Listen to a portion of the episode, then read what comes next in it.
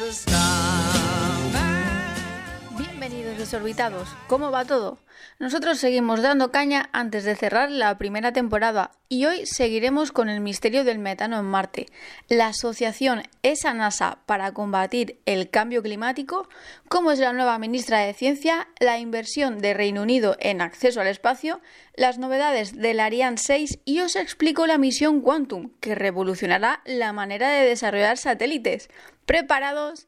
3, 2, 1, despegamos.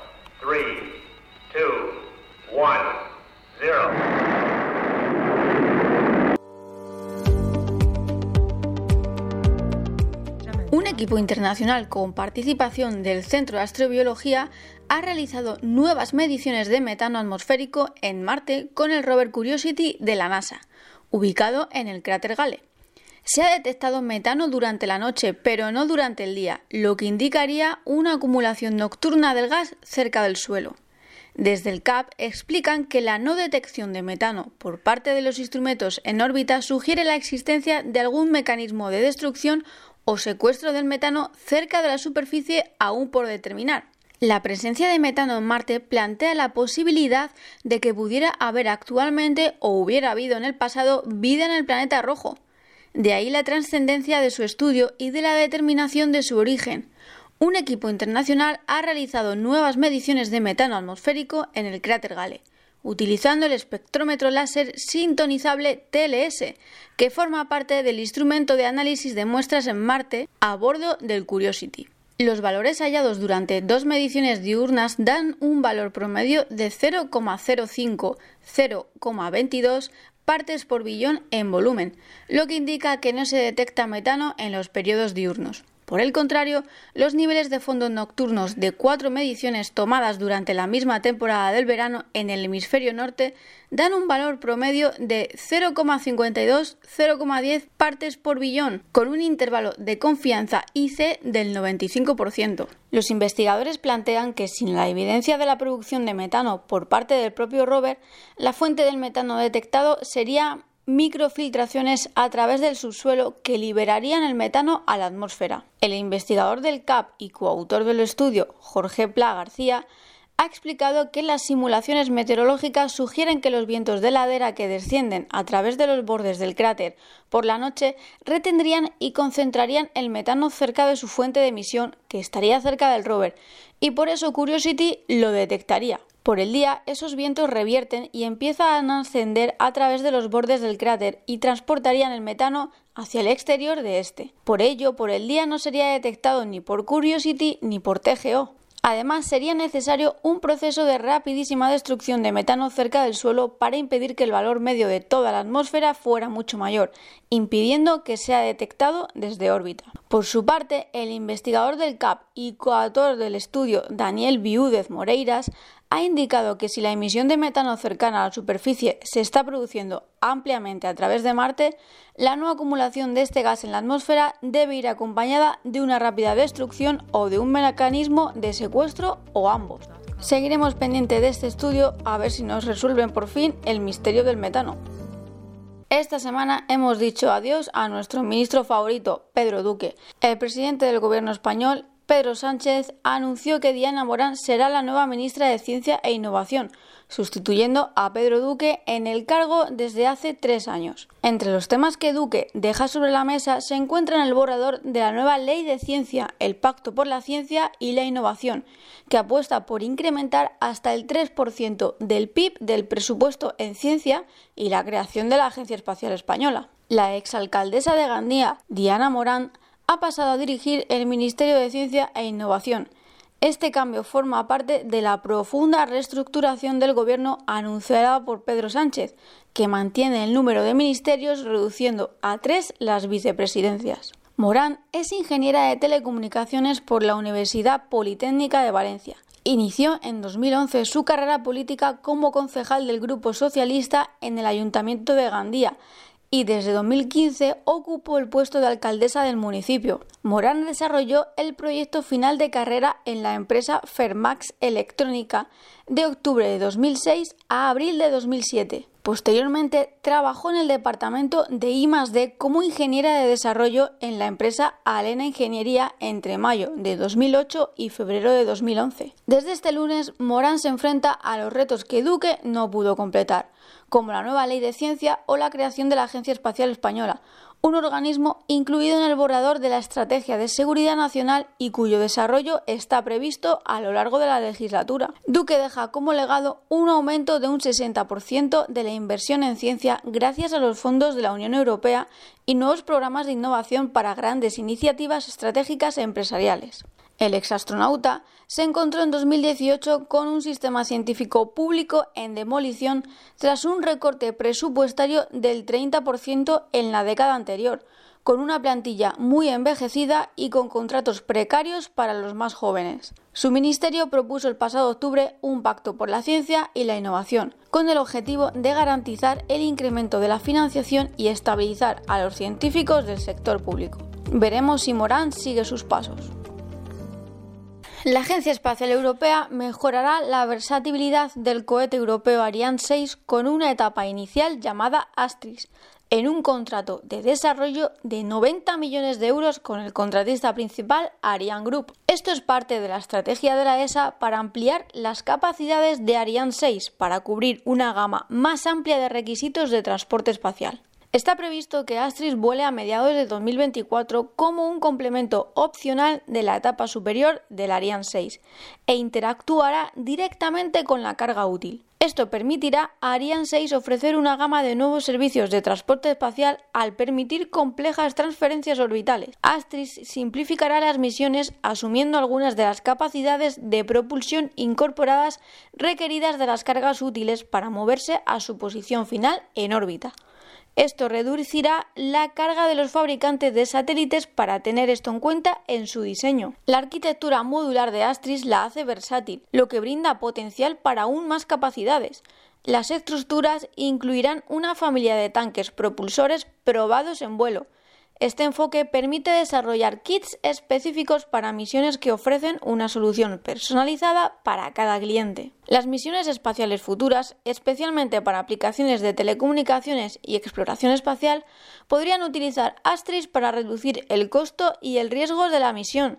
La nave espacial era de la ESA una misión de defensa planetaria al sistema de asteroides Didymos, será la primera en beneficiarse. A través de Astris, Ariane 6 podría permitir la exploración del espacio profundo para compartir cargas útiles con destinos como asteroides, la Luna y Marte. El concepto Astris hará que los objetos del sistema solar sean más accesibles a una gama más amplia de cargas útiles. Las actividades para la etapa de lanzamiento de Astris se llevan a cabo dentro del programa de mejora de la competitividad Ariane 6 de la ESA. Anticipa las necesidades futuras de transporte espacial y trabaja con la industria para crear soluciones que garanticen que Europa siga siendo competitiva en el mercado global.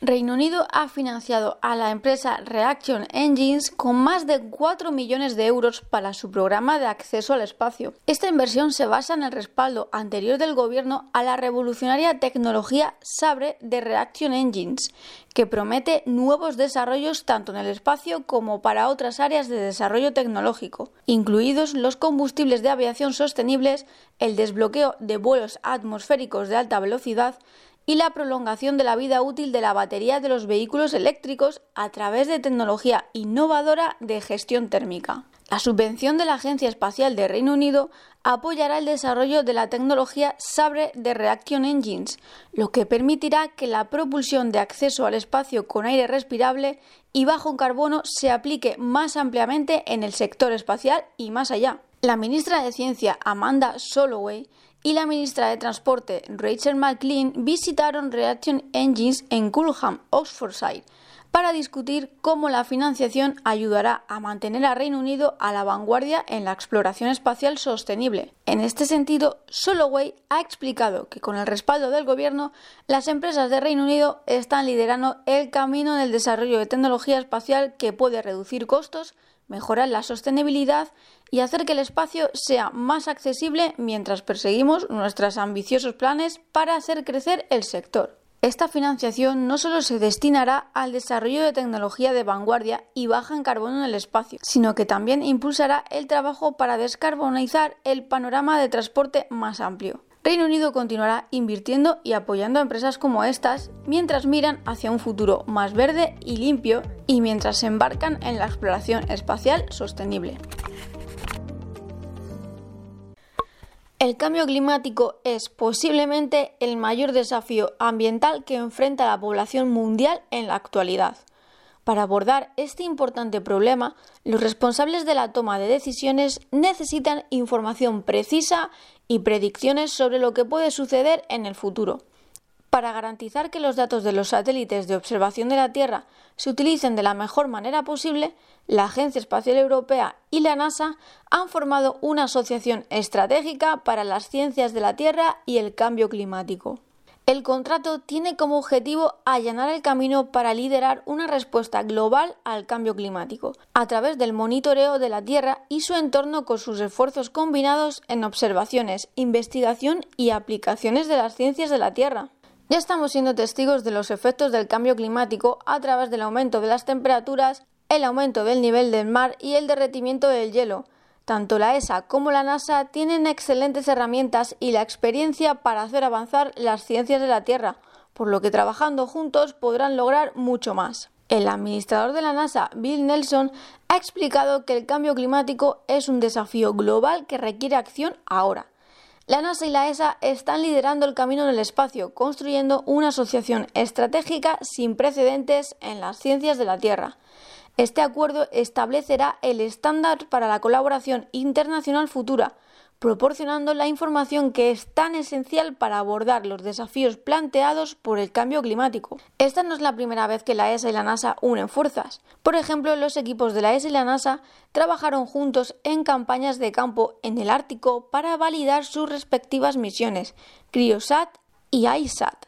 También trabajan juntos y con otros socios en la misión Sentinel-6, recientemente lanzada, que es una nueva misión para extender el récord a largo plazo de aumento del nivel del mar. En mayo, la NASA anunció su observatorio del sistema terrestre, que diseñará un nuevo conjunto de misiones centradas en la Tierra para proporcionar información clave para guiar los esfuerzos relacionados con el cambio climático, la mitigación de desastres, la lucha contra incendios forestales y la mejora de los procesos agrícolas en tiempo real, Además, la ESA y la NASA están definiendo actualmente una nueva misión de gravedad para arrojar nueva luz sobre los procesos esenciales del sistema terrestre, como el ciclo del agua.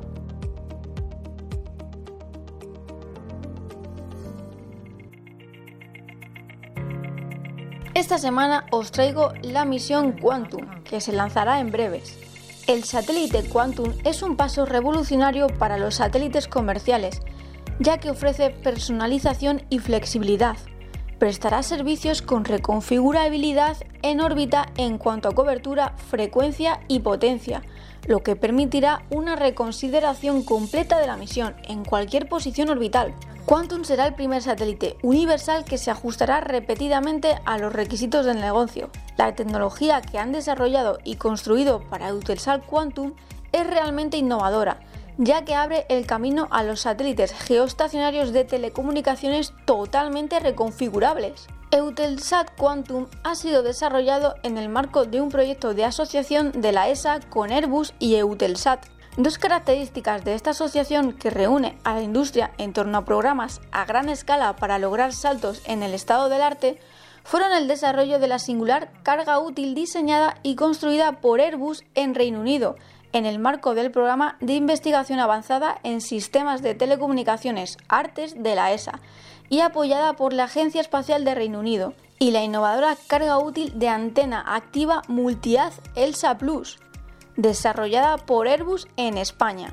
Esto sitúa a Airbus en España como uno de los líderes en Europa en materia de antenas activas y contribuye a la próxima generación de antenas para futuros programas. el satélite proporcionará comunicaciones en movimiento con capacidades dinámicas de conformación de haz y seguimiento de buques, optimizadas en cuanto a potencia y rendimiento según las necesidades del transporte marítimo, aeronáutico y terrestre. También permitirá el diseño a medida de redes de datos de área amplia y la conformación dinámica del tráfico, respondiendo a la demanda donde y cuando sea necesario. Además, proporcionará a los usuarios gubernamentales una respuesta rápida para la protección pública y la recuperación ante desastres, así como un control seguro utilizando la última tecnología de encriptación. Quantum es una misión pionera que influirá en la forma en que se adquieren y fabrican los satélites de telecomunicaciones en Europa. Es un cambio de cargas útiles únicas y diseñadas a medida a un enfoque más genérico, lo que resulta en una reconfigurabilidad en órbita sin precedentes en cobertura, frecuencia y potencia, lo que permite un reacondicionamiento completo de la misión, incluida la posición orbital. La ESA no dudó y se asoció con el operador de satélites Eutelsat y el fabricante Airbus para diseñar este programa, en respuesta al mercado actual que requiere que los satélites puedan responder a los cambios en la demanda geográfica o de rendimiento ya sea durante la fabricación o después del lanzamiento. Esto permitirá al operador abordar las oportunidades comerciales emergentes, incluso aquellas que aparecen después de haber pedido un satélite. El satélite puede cumplir con sus requisitos de reconfigurabilidad a través de su diseño. Está equipado con un conjunto de software operativo potente que garantiza que los recursos de carga útil se utilicen de la manera más eficiente posible, la herramienta de software predice, opera y administra la configuración a bordo y la reconfiguración del satélite. Esta flexibilidad significa que se puede hacer un uso más eficiente de los recursos satelitales y que esos recursos se puedan asignar en respuesta a solicitudes que varían en el tiempo. Y hasta aquí el programa de hoy. Recuerda que cada viernes comentaré noticias y misiones del sector espacial. Muchas gracias por uniros a esta pequeña familia y os invito a enviarme vuestros comentarios y peticiones a través de las redes sociales de Fuera de órbita. ¡Feliz viaje, desorbitados!